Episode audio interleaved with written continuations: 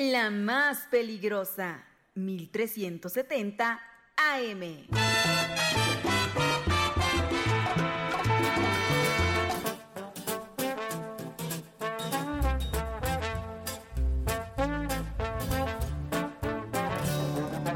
Ando con mi gente en la blindada y nadie me dice nada. Yo soy el que manda aquí. Miro muchas caras asustadas, era mi lanzagranadas, me miro bien fucking shit. Yo soy así, de lejos brilla mi bling bling. Me prendo un fili porque sí. Las morras ponen GPI y solo sé que soy así. Solas se montan en el jeep, para las unitas voy al fin. Solo me voy a divertir y solo sé. Ya se suena la mano. Ya son las 12 con 3 minutos, las 12.3 en la más peligrosa, 1370 de AM y www.peligrosa.mx. Yo soy Christopher y le doy la bienvenida, señora linda, señora bonita, a las rapiditas de la información, el resumen informativo más relevante de todo lo que acontece a nivel local, nacional e internacional. Así que aquí arrancamos, abróchese bien el cinturón porque vamos a dar una vuelta a lo más importante de la información. El DJ no más no para, pura influencia en el mil. Y soy así, yo soy el que reparte el chis. Para los negocios soy el king. Las pacas son de Benjamín y solo sé que soy así. Diez carros van atrás de mí. Al frente va la con G. Me ven y dicen OMG, solo sé que soy así. De lejos brilla mi bling bling. Me prendo un fili porque sí. Las morras ponen GPI y solo sé que soy así. Solas se montan en el jeep. Pa' las tunitas voy al fin. Solo me voy a divertir y solo será.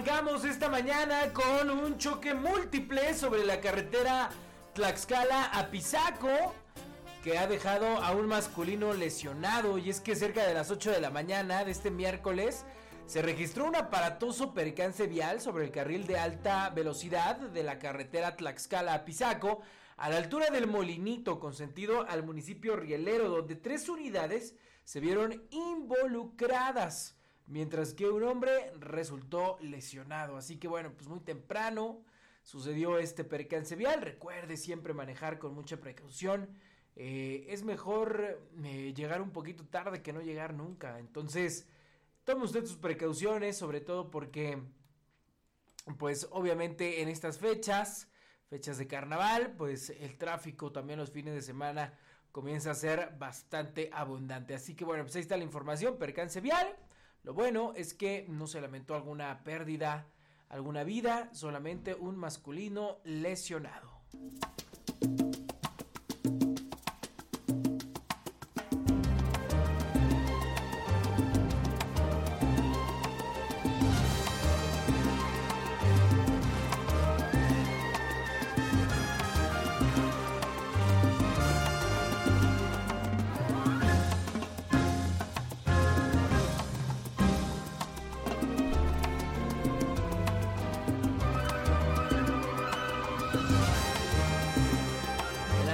Con 6 minutos, vámonos a más información y en otro orden de ideas, fíjese que despidió Homero Meneses, el secretario de Educación en Tlaxcala, a Gwendolyn Amaro de la UCED, la líder sindical de la delegación D-3-1 del personal de apoyo y asistencia educativa de la sección 31 del CENTE, habría incurrido en varias anomalías y es que ante las recurrentes faltas administrativas, que derivaron en paros y el cierre de las oficinas de la Secretaría de Educación Pública de Tlaxcala, ayer Gwendolyn Amaro Ramírez fue notificada sobre su baja como trabajadora de esa dependencia. Es la segunda dirigente sindical que ha sido despedida en la actual administración. El primero fue Enrique Escobar Cortés, quien en septiembre del año pasado fue cesado. Se ostentaba como líder del sindicato de burócratas 7 de mayo y tenía su plaza en la banda de música de la UCET. Desde que arrancó el gobierno de Lorena Cuellar Cisneros, Gwendolyn Amaro ha mantenido una posición hostil hacia la administración pues en repetidas ocasiones promovió eh, paros y el cierre de la dependencia bajo el argumento de defender sus derechos laborales. El último movimiento lo llevó a cabo en enero de este año y en apoyo de las trabajadoras de la Contraloría de la UCED, quienes mantenían un paro en demanda del despido del titular de esa área, Edmundo Vázquez José, a quien acusaron de ser acosador sexual y laboral. Hasta ahora no se tienen precisos los argumentos que se utilizaron para el despido de Gwendolyn Amaro, sin embargo se espera que pronto sean dados a conocer por las autoridades. La tarde de este día, la aún líder sindical de la delegación D-3-1 de la sección 31 del CENTE sostuvo una reunión en las oficinas del gremio magisterial donde expuso su caso y recibió apoyo de sus compañeros.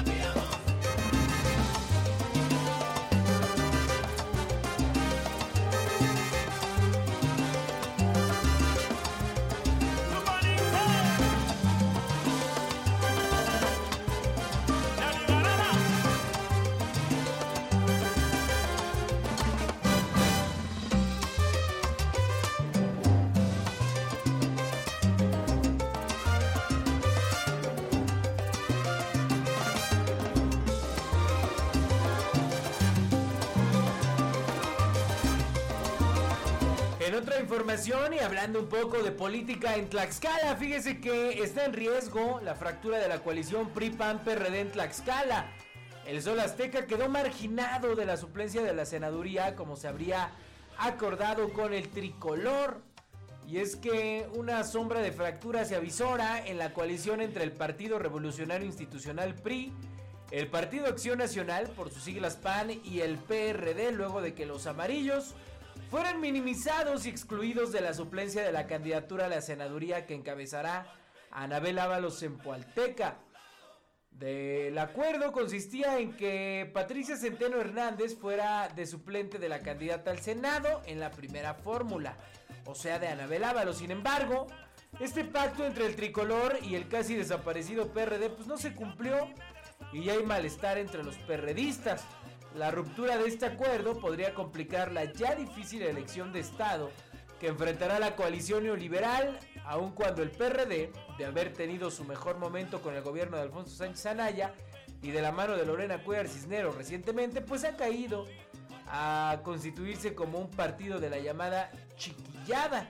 Además de la suplencia, el PRD logró colocar a Juan Manuel Cambrón Soria como candidato de esta alianza a la Diputación Federal por el Distrito con cabecera en Zacatelco, territorio que podría ganar la coalición al enfrentar a una débil Irma Garay Loredo, que va por el Partido del Trabajo. Actualmente la mayor oportunidad del PRIAN es el mal sabor de boca que está dejando el gobierno del estado, ya que la aprobación de la administración estatal es arriba del 30%, lo que ha abierto una ventana para que se arrebaten algunas posiciones que detenta Morena y la alta posibilidad de arrebatarle el gobierno del estado, aunque bueno, pues todavía falta muchísimo para eso. Lo que sí es un hecho es que estamos ya a unos días de que arranquen las campañas para los cargos federales y para quién o quienes están compitiendo para la presidencia de nuestro país. Recordar que el 1 de marzo arrancan ya formalmente las campañas presidenciales las campañas para el Senado de la República y las diputaciones federales. Así que, pues ya estamos a la vuelta de la esquina, estamos ya a unos días, poquito más de una semana de que las candidatas a la presidencia de la República y el candidato que va por Movimiento Ciudadano, pues comiencen a hacer proselitismo en todo el país. Son las 12 con 12 minutos. Yo le comento que ya puede escuchar nuestro podcast a través de cualquier plataforma digital de música. Puede ser Apple Music, Spotify, Amazon Music o la que usted le guste, la que usted tenga. Si de repente no le da tiempo escucharnos en vivo al mediodía, bueno, no se preocupe, ya puede escuchar a cualquier hora y en cualquier momento nuestro episodio diario. Recuerde que es de lunes a viernes, un episodio todos los días y a partir de la una de la tarde ya lo puede usted escuchar en cualquier plataforma digital. Todas las mujeres con las manos hacia arriba. Esto es pa' mis nenas que se ponen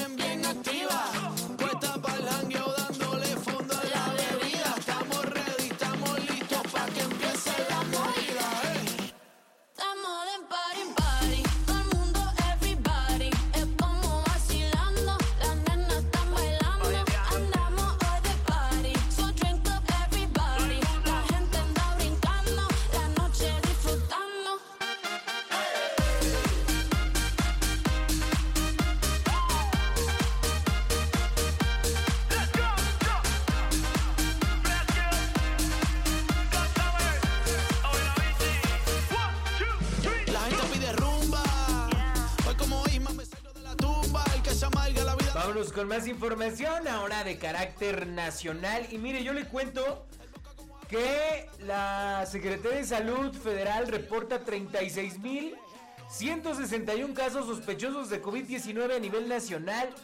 Apenas en diciembre de 2023, la Organización Mundial de la Salud calificó la J1 como una variante de interés debido a su rápida propagación. Y es que durante la cuarta semana de febrero se reportaron 36.161 casos sospechosos de COVID-19, de los cuales 2.998 casos están confirmados, es decir, un aumento de 812 casos por SARS-CoV-2 y 70 defunciones. A nivel nacional, las entidades que presentan el, el mayor número de contagios son la Ciudad de México con 923 casos, el Estado de México con 251 casos, Querétaro con 211 casos, Puebla con 145 casos, Hidalgo con 127 casos, Jalisco con 136 casos y Tabasco con 100 casos por COVID-19. En diciembre de 2023, la Organización Mundial de la Salud calificó la JN.1 como una variante de interés debido a su rápida propagación y recalcó que las vacunas siguen protegiendo contra el virus. Cabe destacar que las vacunas aprobadas por la OMS muestran que son eficientes para reducir la posibilidad de infección y prevenir la hospitalización y la muerte por COVID-19. La Organización Mundial de la Salud recordó eh, y, y recomendó continuar con todas las medidas preventivas, incluso después de la vacunación. La higiene constante de las manos, el uso de mascarillas, estornudar o toser en el codo, mantener una distancia de al menos un metro de otras personas, evitar las aglomeraciones y mantener los espacios bien ventilados. Son medidas que deben seguir practicándose para prevenir la infección por COVID-19. Así que señora linda, señora bonita, yo le invito a que se siga cuidando. Usted, caballero, jefe, patrón, sígase cuidando. Hay que acatar las medidas preventivas porque es un hecho. eh, el virus por COVID-19 sigue en nuestro país y se sigue propagando.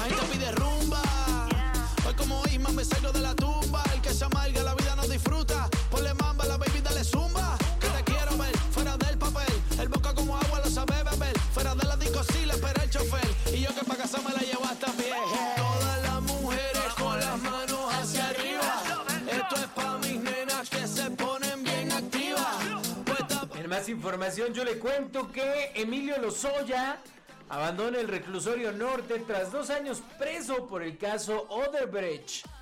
Este martes, el, eh, el día de ayer, el exdirector de Pemex, pues le fue concedido un amparo para continuar su proceso en libertad condicional. Y es que el exdirector de Pemex, Emilio Lozoya Austin, salió en la noche del martes del reclusorio norte luego de estar poco más de dos años preso por los casos de corrupción de Odebrecht y también de agronitrogenados. Lozoya Austin abandonó el penal varonil oculto en una camioneta Toyota gris con vidrios polarizados, informaron fuentes penitenciarias de la Ciudad de México. Lo anterior derivado de la resolución final del magistrado Juan Pedro Contreras Navarro del segundo tribunal colegiado de apelación en materia penal del primer circuito, quien otorgó la libertad provisional a Lozoya Austin al considerar que no existe riesgo de que se sustraiga de la justicia federal. También eh, Lozoya, pues, fue preso, fue llevado al reclusorio porque se le vio muy campante comiendo pato en un exclusivo restaurante de la Ciudad de México. Y ahí fue donde las autoridades pusieron las pilas y dijeron, no, este se está burlando de nosotros, así que vámonos. Hay que, hay que recluirlo. Bueno, ante ello, la Fiscalía General de la República afirmó que la liberación de Emilio Lozoya Austin, exdirector de Pemex, es un privilegio otorgado por jueces y magistrados del Poder Judicial de la Federación. El Ministerio Público afirmó que los jueces y magistrados han excluido pruebas que ilícitamente fueron obtenidas por la Fiscalía en Brasil y en Suiza mediante tratados internacionales válidos que México ha suscrito, violando así lo establecido en dichos convenios que tienen respaldo constitucional. Así las cosas con esta determinación con Emilio Lozoya Austin, quien deberá portar un brazalete electrónico y firmar periódicamente en el reclusorio preventivo Varonil Norte y aunque podrá transitar libremente en la zona metropolitana, no podrá abandonar el país. Cabe recordar que Emilio Lozoya Austin ingresó a este centro de reclusión el 3 de noviembre de 2021 por el caso de corrupción de Odebrecht. Así que ahí está la información. y ya no te sueltes.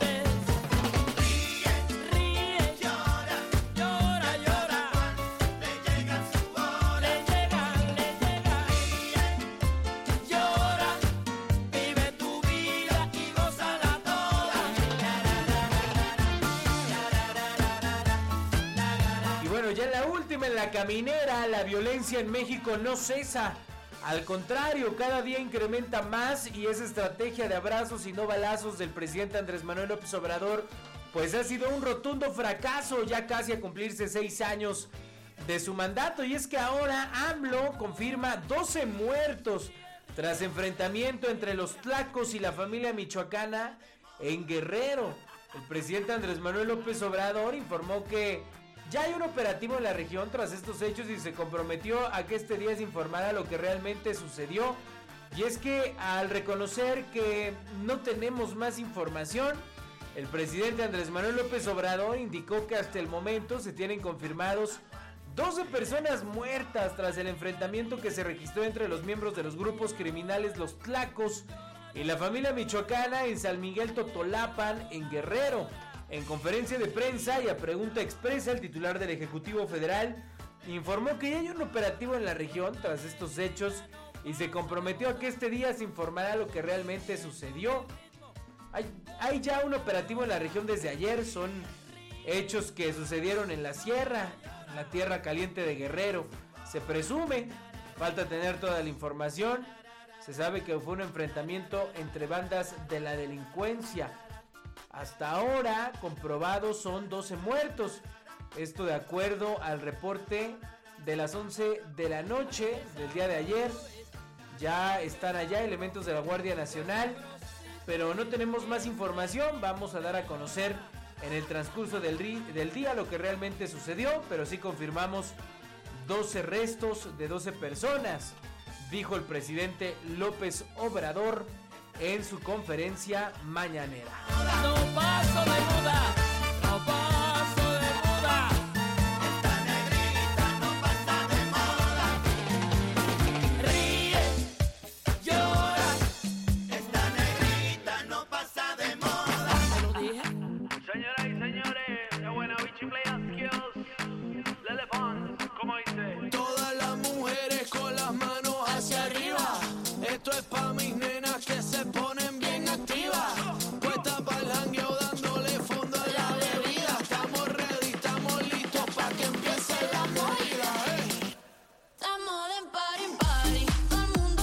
Ya son las 12 con 23 minutos, señora linda, señora bonita.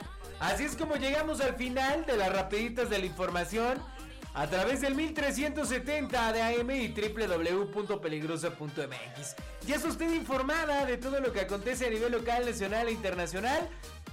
Así que yo le deseo que tenga un extraordinario miércoles, una excelente tarde de miércoles. 22 grados la temperatura, son las 12 con 23 minutos. Le mando un saludo muy grande, sígase cuidando, échale muchas ganas. Ya estamos a punto de cerrar el mes de febrero, mire, así, tan rápido, de bolón ping-pong, dice eh, el dicho. Así que bueno, pues que tenga usted una bonita tarde. Yo soy Christopher. Nos escuchamos mañana en las rapiditas de la información. Mis nenas que se ponen bien activas.